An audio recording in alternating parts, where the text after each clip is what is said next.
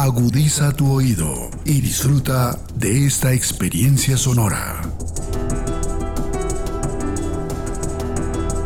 Este es un podcast Radio Unal.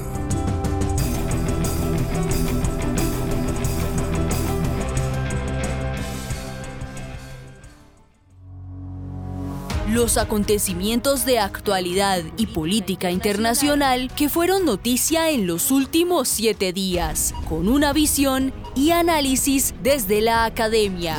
Análisis Unal. Siete días en el mundo.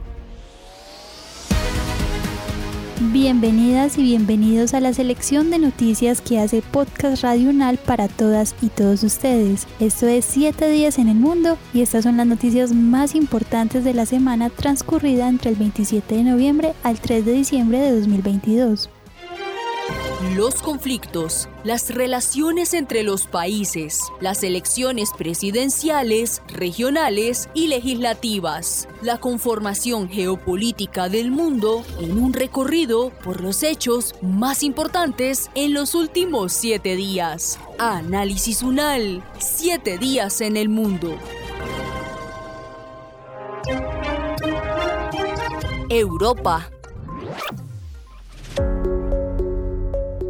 En Madrid, España, se realizó la edición número 26 del Congreso de la Internacional Socialista y Pedro Sánchez asumió la presidencia de la organización. El evento fue organizado por el Partido Socialista Obrero Español. En el encuentro estuvieron presentes 132 representantes de los partidos, gobernantes y mandatarios de todos los continentes. Para conocer más detalles de esta reunión, hablamos con Narcís Payares Domenech, licenciado en Ciencias Políticas con máster en Geopolítica y Seguridad Global. Además es profesor universitario.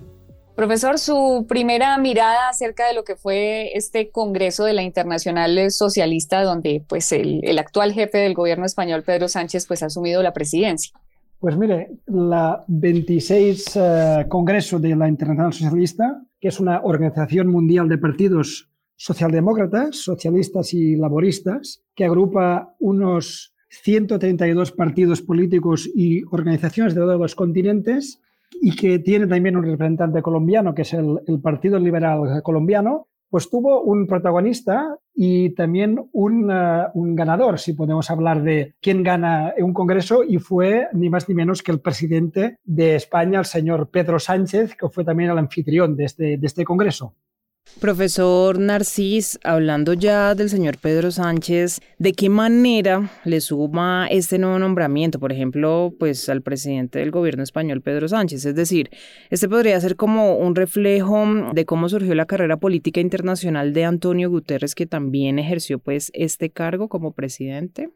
Pues mire, los principales analistas de los periódicos españoles que han hablado de esta noticia apuntan un poco a lo que usted decía, es decir, eh, Pedro Sánchez con este Congreso empieza el lanzamiento de su hipotética y posible carrera a nivel internacional, que al mismo tiempo, no olvidemos, usó este Congreso también para clave interna. Es una cosa muy típica en los políticos y en los partidos organizar y acoger estos congresos internacionales para tener una proyección de imagen hacia el exterior, pero al mismo tiempo también para usarlos para temas de política interna. Pedro Sánchez hizo un, eh, este Congreso, hizo un muy buen papel y podemos destacar dos cosas. La primera, que lanza su imagen para futuros cargos a nivel internacional. Recordemos que estos 132 países representados son una óptima red para tener aliados y para tener socios y apoyos para futuros cargos a nivel internacional. Y también usó este Congreso en clave interna. ¿Por qué en clave interna?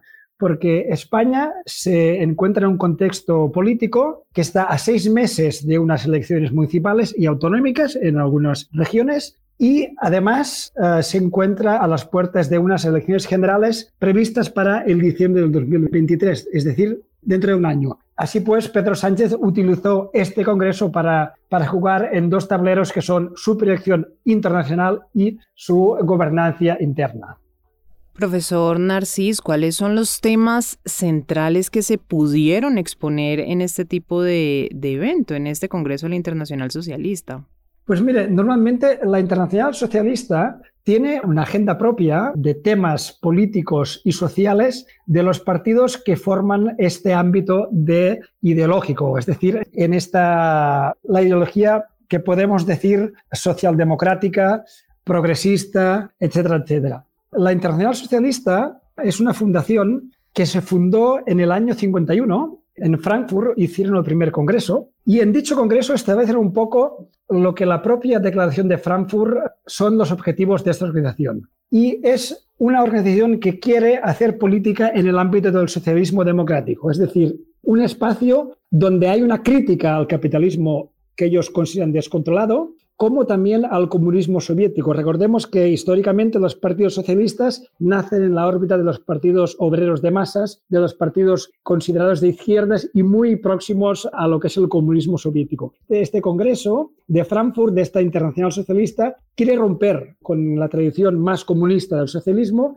y quiere empezar lo que se llamó el eurosocialismo o el eurocomunismo, y busca un poco como objetivo pues construir una sociedad libre y democrática y busca reemplazar este capitalismo por un sistema donde los intereses públicos tengan una preferencia sobre los intereses privados, que son un poco los temas de, de la izquierda en general.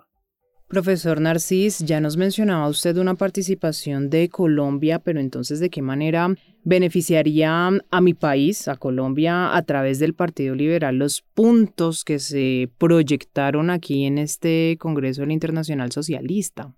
Pues mire, me hace una pregunta un poco complicado porque yo la política colombiana la veo desde un poco desde una distancia y desde un conocimiento teórico muy superficial. Es decir, no le podría decir exactamente para la política colombiana qué podría significar este Congreso, pero eh, sí que es importante eh, a nivel eh, internacional y para Colombia, pues que tengan un partido político que esté presente en foros internacionales como estos. Es decir, el hecho de que los partidos políticos desarrollen o puedan tener relaciones con otros partidos políticos de la misma, más o menos, esfera política es un punto importante para sus relaciones internacionales y para conseguir aliados, para veces arreglar problemas internos. Entonces, eh, lo importante para un partido y para un país es estar en un ámbito internacional y que el país tenga una voz presente en todos los comités posibles y todos los escenarios eh, posibles de, mm, donde se juega la política internacional que está siempre y está siempre más globalizada y más interconectada en todo el mundo.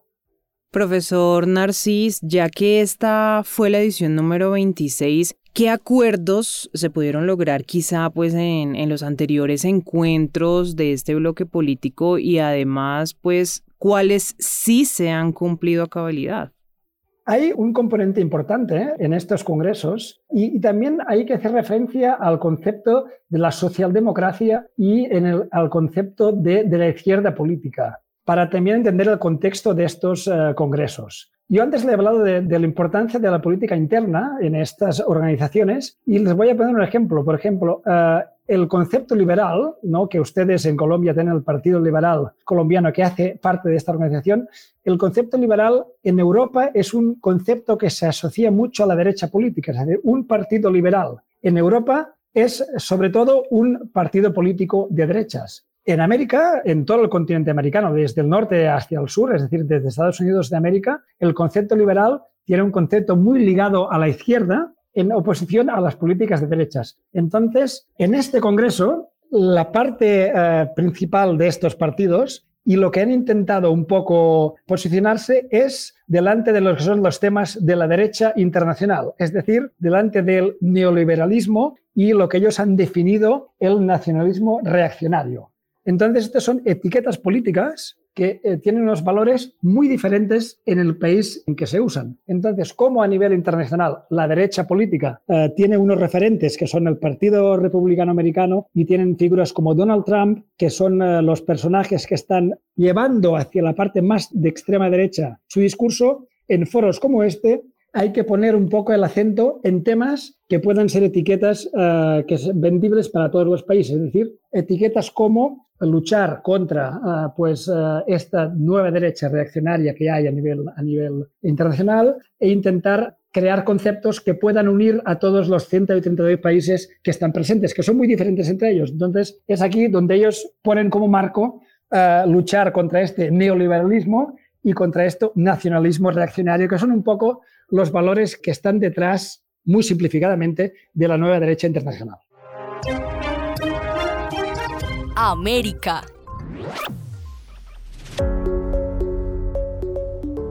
La Secretaría de Seguridad Ciudadana de la Ciudad de México reveló que alrededor de 1.2 millones de personas asistieron a la marcha realizada el domingo 27 de noviembre de 2022. Esta fue convocada por el presidente de México, Andrés Manuel López Obrador, con motivo de sus cuatro años de administración y de acuerdo con los registros de la dependencia, las personas se movilizaron desde las 31 entidades del país. Pero no todo fue celebración, pues miembros del Partido de Acción Nacional manifestaron en redes sociales su descontento por la marcha y por otro lado, el diario El Universal dio a conocer información referente a la participación de elementos de seguridad dentro de la manifestación. En resumen, fueron más de cinco horas de caminata desde el Paseo de la Reforma hasta la Plaza de la Constitución donde el Ejecutivo Nacional rindió su tradicional informe y donde después de un par de horas se hizo recordación de las promesas y las acciones realizadas por parte de su equipo de trabajo. Y para analizar el balance de esta marcha y el informe además, hablamos con Jesús Rodríguez Cepeda, politólogo, filósofo y profesor de la Universidad Autónoma Metropolitana de México. Profesor, ¿qué está sugiriendo esta reforma electoral de Andrés Manuel López Obrador y por qué está generando tanto malestar entre todos los sectores? Bueno, la marcha es un ejemplo de, cuál es el proyecto del presidente López Obrador respecto de las instituciones electorales en México. Lo que hay que recordar es que hace casi tres semanas se hizo una marcha ciudadana en defensa de las instituciones electorales.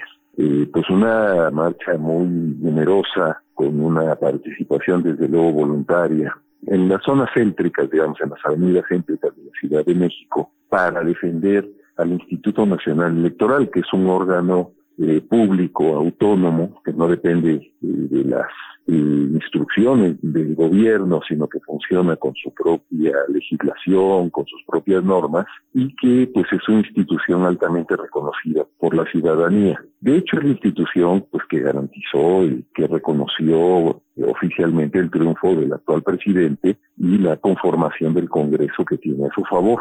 El proyecto que tiene el presidente es desmontar este modelo de autoridad electoral y establecer un modelo eh, cuyos consejeros se elijan directamente por voto popular, lo cual pues ya uno puede sospechar las implicaciones que tiene. En un sentido político sería una especie de regreso al modelo del Partido Revolucionario Institucional que durante 70 años gobernó el país, más de 70 años, y que a través del control de la autoridad electoral se garantizara resultados sistemáticamente favorables.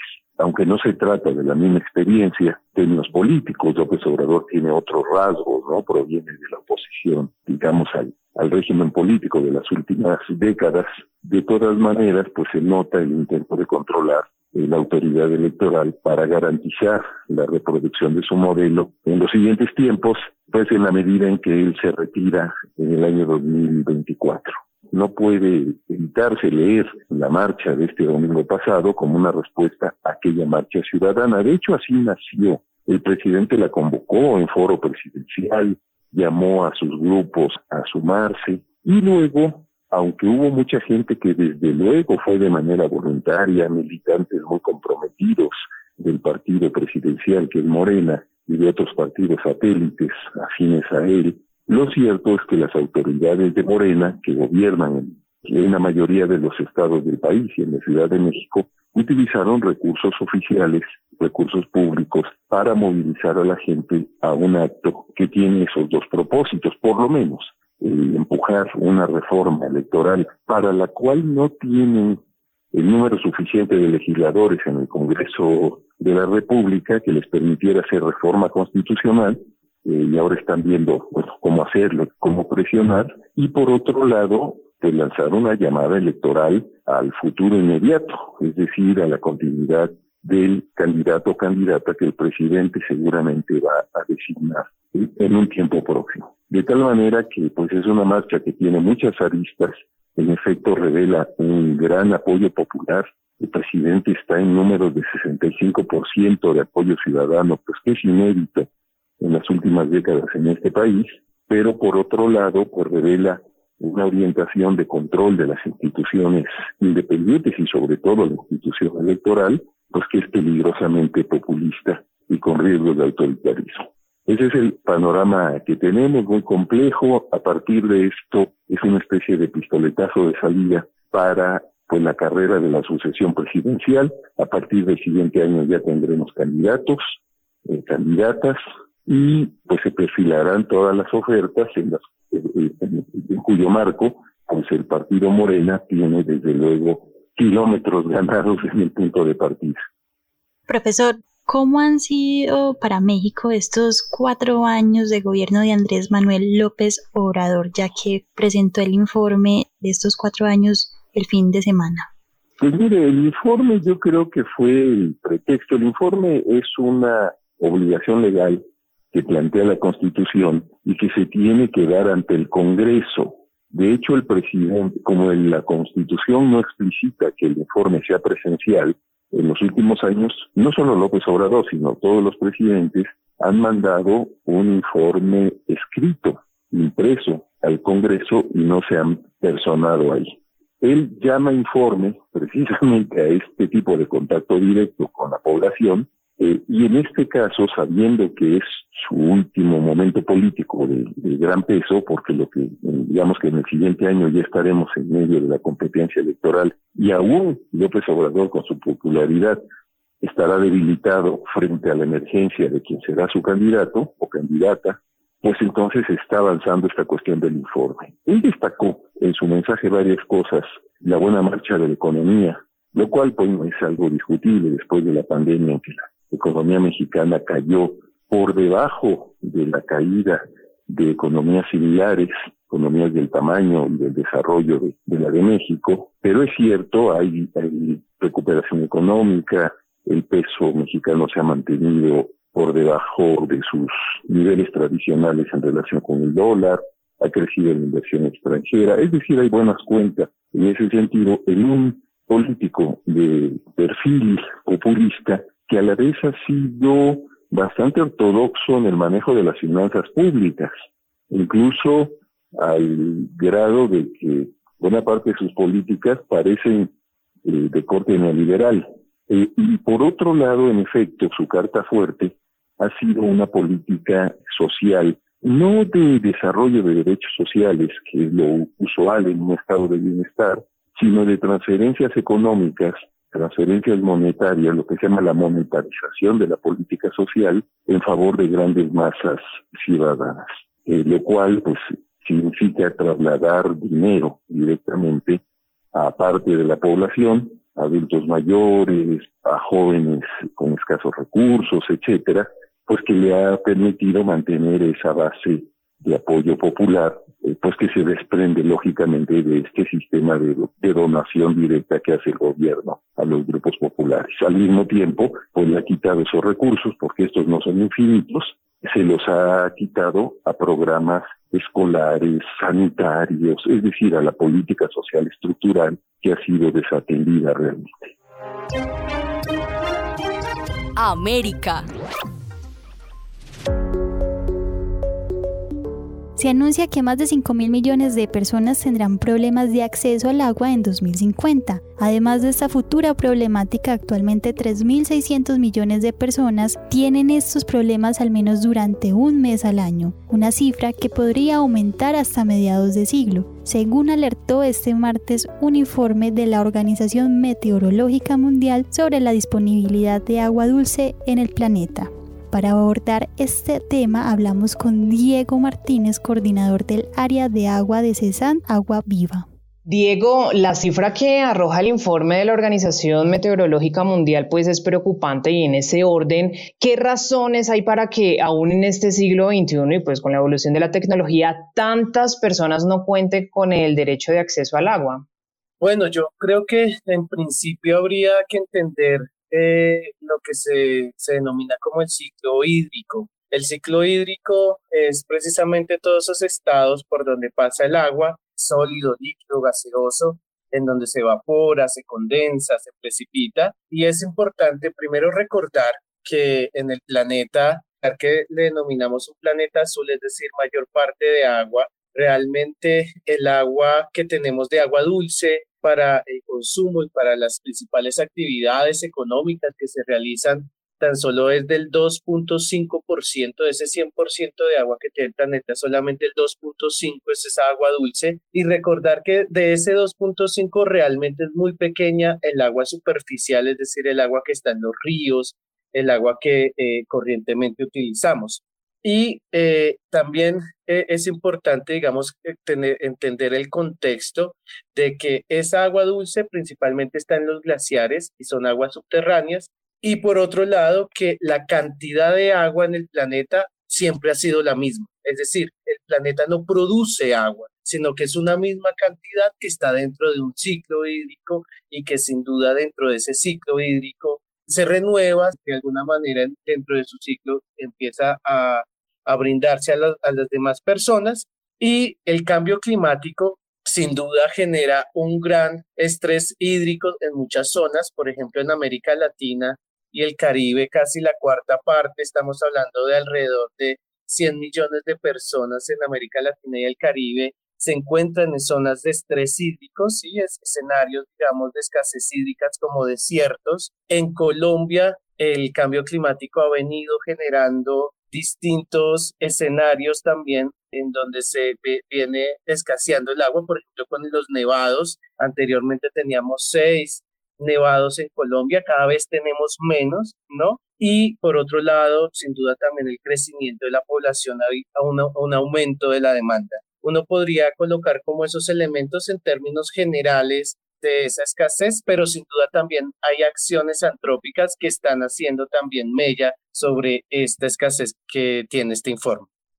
Diego, ¿cuáles deberían ser las medidas eh, para adoptar por parte de los gobiernos para de alguna manera frenar esto que pareciera que no tiene pronta solución y empezar a, aprovechar el agua con la que se cuenta, sobre todo en los países que son distintos a, América, que aquí de alguna manera tenemos un acceso mucho más fácil al agua o, o al menos no tan costoso, pero hay lugares en el mundo en los cuales es difícil o más costoso el agua.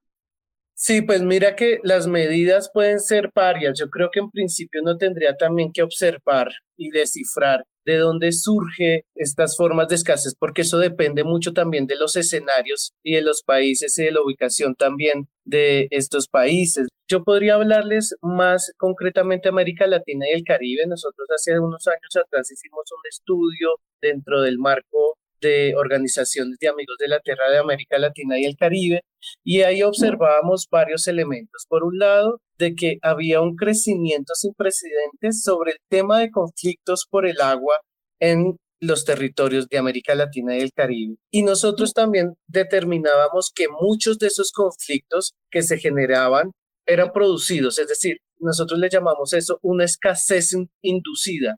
En ese sentido, veíamos que sin duda, a pesar que pueden haber escenarios de estrés hídrico, como lo decía anteriormente, casi la cuarta parte de América Latina y el Caribe, pero realmente las problemáticas de que no les llegara el agua a las personas realmente son por situaciones antrópicas, entre ellos, por ejemplo, el tema de contaminación. Eh, es muy necesario tomar medidas sobre las formas de contaminación que se tienen en las aguas en muchos territorios. Eso sí no solamente pasa en América Latina, sino también en otros países como en África, en Asia, en donde la contaminación genera eh, sin duda que esas aguas sean privatizadas y de alguna manera no puedan ser utilizadas.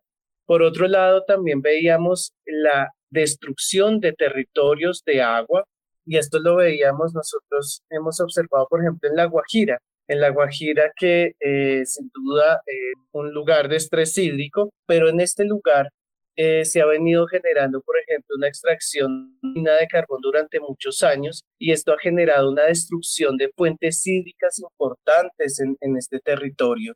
Otros de los elementos que observamos que también generaba estos conflictos son la monopolización del acceso. Es decir, esto tiene mucho que ver, por ejemplo, con el aumento de la agroindustria y esto sí en todo el planeta para precisamente poder dar alimentación a toda una población. Pero la agroindustria es una gran acaparadora de agua no solamente en, en, América Latina y el Caribe, sino en el planeta. Casi el 70% del uso del agua se hace precisamente para eh, sectores agroindustriales y de comida. Y por último, los malos manejos que se han generado. Entonces, de alguna manera, los países y sin duda los tratados multilaterales en torno al tema del agua tienen que observar estas problemáticas de donde surge la escasez inducida y precisamente eh, empezar a generar políticas en torno a estos temas. Asia.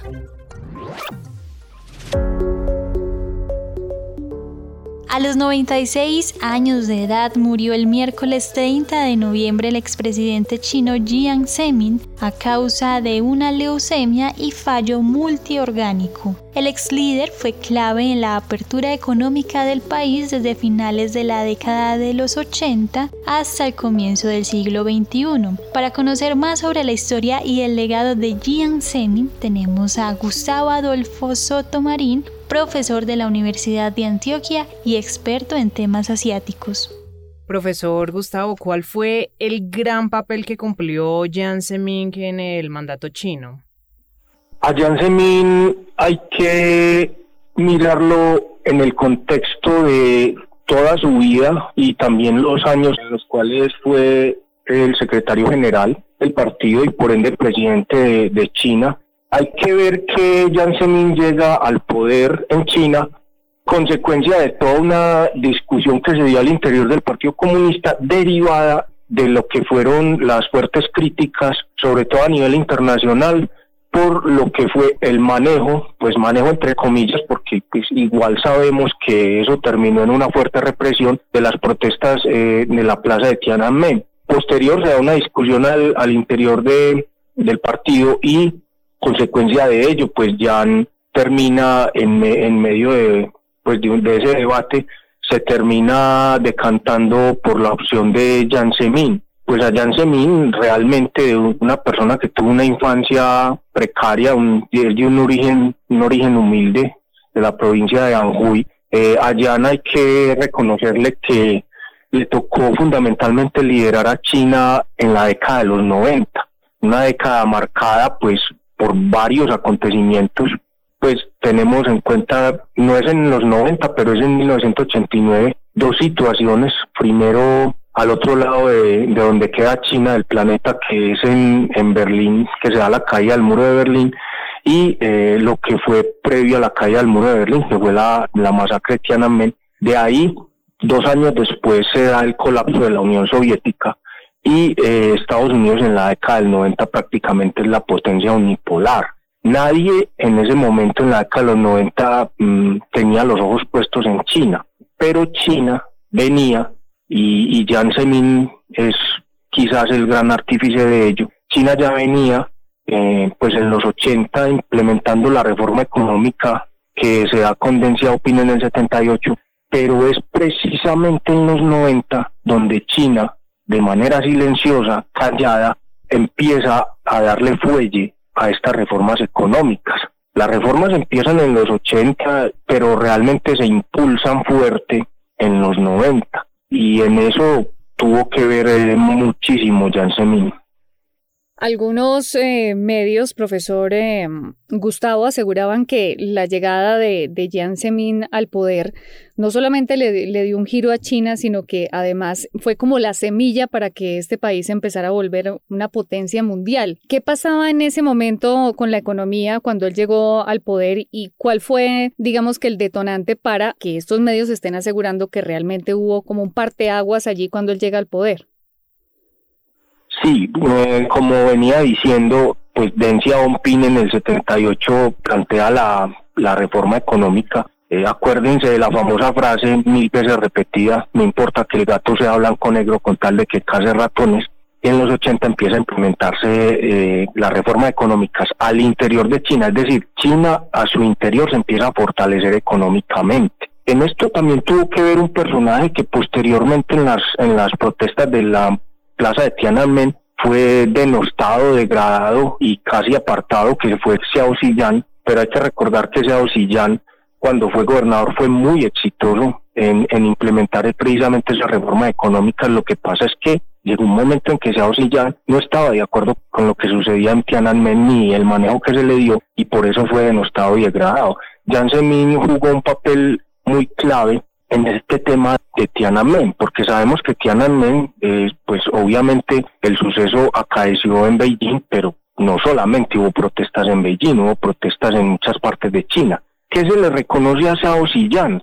Se le reconoce el manejo en Shanghái de la protesta. O sea, él, tuvo un manejo más entre comillas, pues obviamente cuando hablamos de represión no podemos hablar de inteligencia, pero mm, se le reconoce un manejo más eh, cauto de, las protestas y eso de alguna manera fue lo que llamó la atención para darle el aval posteriormente a que fuera secretario general. Respecto de tu pregunta concretamente cuando Zhao Xiyang es el dirigente de China, hay que reconocerle a Xiao el haber incluido a los empresarios, o sea, haberlos de alguna manera ido incluyendo o ido metiendo en el, en el seno del Partido Comunista. Esta es la, lo que llamaron ellos, creo que es la teoría de los tres fundamentos. Es decir, o sea, que había tres pilares del país y que uno de esos pilares era, era el sector empresarial y que había que meterlo dentro de la estructura partidaria. Cuando se mete a los empresarios en la estructura partidaria,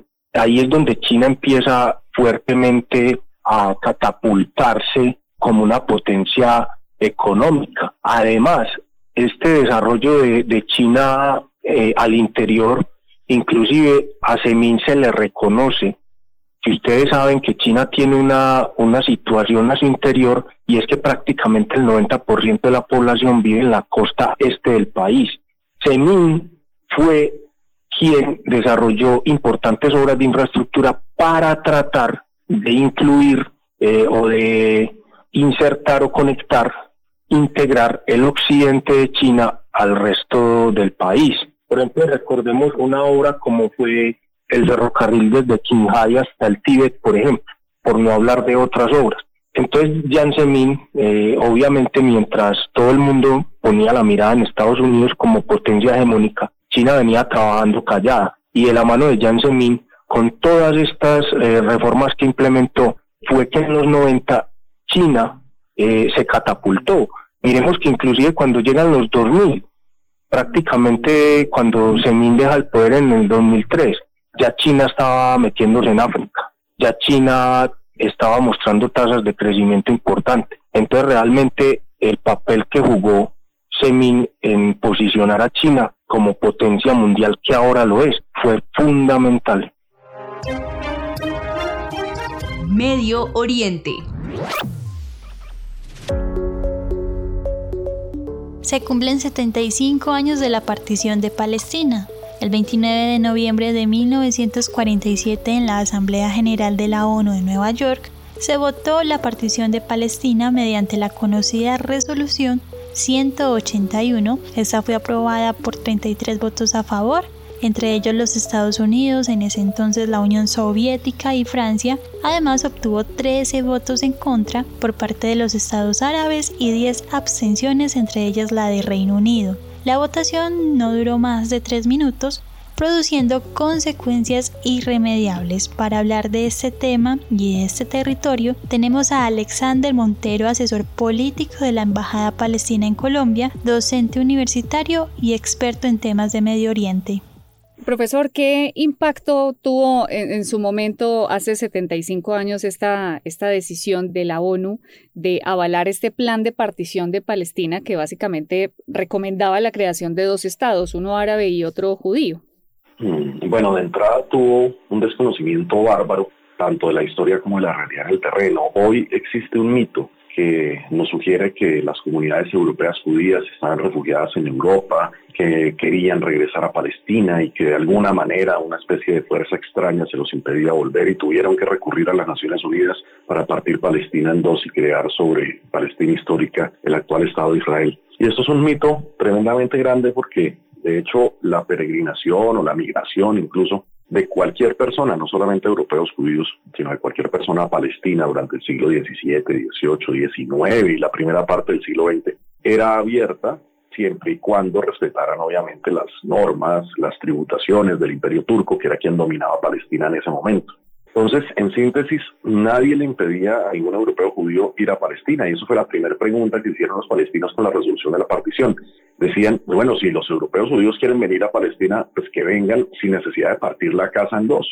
Entonces, cuando ocurre la resolución de la partición, la población local palestina no entendía la causa, ninguno de los argumentos que les daba la comunidad internacional les parecían sensatos, porque por un lado se podía dar una peregrinación sin partir la casa y por otro lado, si era por el tema de las persecuciones en Europa y por la, el, recién ocurrido holocausto en la Segunda Guerra Mundial, las comunidades locales decían, bueno, finalmente quienes los han perdido son europeos, pues entonces que paguen europeos. Y en segundo lugar, la Segunda Guerra Mundial fue una situación donde se quería expulsar a los europeos judíos de Europa, que ya no están los nazis, pues hombre, déjenlos en Europa, ¿por qué finalmente materializar esa, ese sueño de una Europa sin judíos? Y, le terminaban haciendo el juego justamente esas aspiraciones macabras de los nazis y de los fascistas. Entonces, bajo ninguna perspectiva se veía, se veía como lógico. Ahora, en la práctica, la, la resolución de las Naciones Unidas lo que hizo fue que toma más de la mitad del territorio palestino, un 56%, y se lo entrega a estas comunidades recién llegadas de Europa que entre otras cosas, si bien estaban hablando de un Estado, porque el sionismo, el movimiento que motivaba justamente a estas comunidades, proponía un Estado, lo proponía en Europa Oriental. Pero bueno, estas comunidades llegan a Palestina, la resolución les da el 56% de la tierra, siendo tan solo el 15% de la población.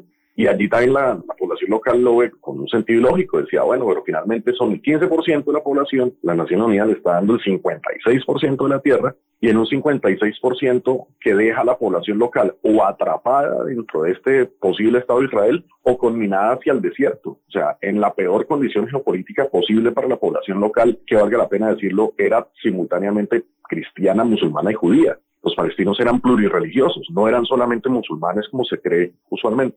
Ese caos lo entiende Colombia y cuando Colombia vota la resolución de la partición, Colombia se abstiene. Y los argumentos que dio el expresidente López en ese momento, que era la cabeza de la alegación colombiana en las Naciones Unidas, van muy de la mano con lo que estoy diciendo. El presidente López decía, esta resolución en lugar de mejorar las cosas va a empeorarlas y por otro lado va a cometer una injusticia tremendamente grande con la población local. Y por otro lado, es caprichosa, o sea, no hay ninguna lógica para decir, para sustentar el por qué el 56 y no el 52 o el 50 o el 48 o el 30. El expresidente López decía, aquí se está tomando es una decisión arbitraria a las carreras para cumplir un compromiso geopolítico que habían adquirido los sionistas con la corona británica desde 1917, que fue la declaración Balfour, y que en ese momento está siendo apoyada justamente por esos mismos poderes coloniales en un esquema de un proyecto colonial eh, y remataba diciendo el expresidente López, esta es la creación artificial de un Estado, afectando los intereses de un pueblo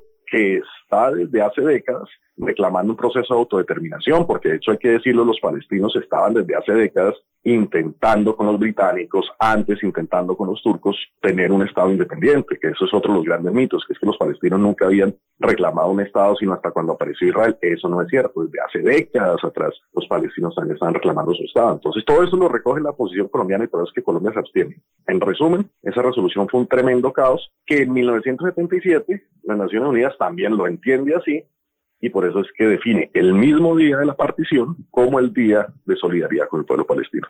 Profesor Alexander, ¿qué implicaciones trae ahora para Palestina la formación de mm, un nuevo gobierno en Israel y, sobre todo la figura de Benjamín Netanyahu? Mm, este gobierno es difícil caracterizarlo porque Netanyahu tiene 35 años de ser figura protagónica en Israel.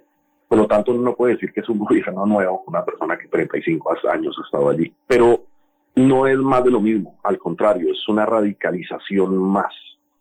Dentro de los mitos que les he mencionado, se suele decir que los palestinos, supuestamente todos musulmanes, que desarrollan una especie de argumento religioso para oponerse a la creación del Estado de Israel por motivos religiosos y echarlo de allí.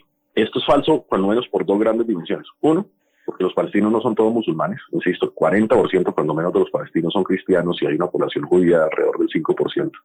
Y por otro lado, porque casualmente el que argumenta el mito religioso es Israel. O sea, el que habla de tierra prometida es Israel, el que habla de pueblo de Dios es Israel, y el que tiene partidos fundamentalistas religiosos es Israel. Hay dos partidos que conforman hoy el gobierno de Netanyahu con los cuales pudo armar gobierno, si no hubiera sido por ellos no hubiera podido armar gobierno, que es Casa Judía y Poder Judío. El uno liderado por Smotrich, que hasta los mismos israelíes lo clasifican de terrorista, lo han clasificado terrorista en el pasado, que abiertamente ha declarado su admiración por eh, Baruch Goldstein, el israelí que por los noventas entró a la mezquita de Hebrón con un eh, fusil y asesinó a una treintena de palestinos y Smotrich lo tiene como el gran líder, el gran ídolo para emular. Y por otro lado está eh, Ben Givir, que al igual que Smotrich eh, lidera un partido de extremismo religioso que ha liderado marchas eh, gritando muerte a los árabes, que vive en una colonia israelí dentro de Palestina, que entra a aldeas palestinas con grupos de colonos eh, radicales fundamentalistas armados, haciendo manifestaciones de odio y de provocación en contra los palestinos, que ha llamado a la creación y ya incluso propuso un proyecto de ley en la Neset donde proponía la, la creación oficial de la pena de muerte para los palestinos en Israel y que hoy tiene espantados incluso a Estados Unidos y a mismos generales israelíes retirados que dicen que es peligrosísimo vivir porque lo que quiere crear es una milicia privada amparada por el gobierno para matar palestinos. O sea, cuando uno logra alinear a Estados Unidos, a mismos generales israelíes, para decir, este tipo es un loco fundamentalista y terrorista y hace parte del gobierno, es porque realmente hay que preocuparse y ese es el sustento del actual gobierno de Netanyahu. Yo no me atrevería ni siquiera a llamarlo gobierno de derecha porque la derecha es otra cosa. Esto es un gobierno fundamentalista religioso con matices de terrorismo, si, volvemos a meter a Smotrich en el análisis. Tremendamente peligroso para un Medio Oriente que, por un lado, sigue siendo tremendamente inestable en la medida en que los países europeos están intentando tratar de calmar las cosas con Irán, pero en segundo lugar también un Medio Oriente donde el tema palestino ha pasado a un segundo plano y un gobierno de este estilo puede agudizar justamente sus acciones contra los palestinos como ocurrió este año, que fue el año más sangriento en los últimos 20 años y nadie dijo nada, aprovechar como ese silencio, esa, esa distracción que el mundo tiene sobre otros temas y profundizar su ocupación sobre Palestina. Es el gran reto de este gobierno justamente. Este fue el resumen de 7 días en el mundo con lo más destacado y los comentarios de los expertos del programa Análisis Unal de la emisora de la Universidad Nacional de Colombia. Gracias, gracias por acompañarnos y preferirnos durante el 2022. Felices fiestas, hasta una próxima oportunidad. Los acontecimientos de actualidad y política internacional que fueron noticia en los últimos siete días, con una visión y análisis desde la academia. Análisis UNAL, siete días en el mundo.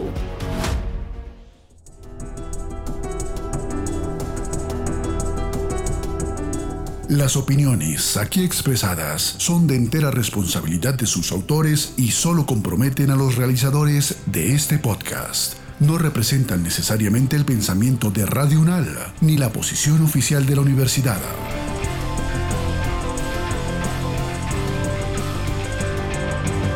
Este y otros podcasts en nuestro sitio web podcastradio.unal.edu.co. Síguenos en nuestras redes sociales. Nos encuentras como Podcast Radio UNAL, Universidad Nacional de Colombia, Proyecto Cultural, Científico y Colectivo de Nación.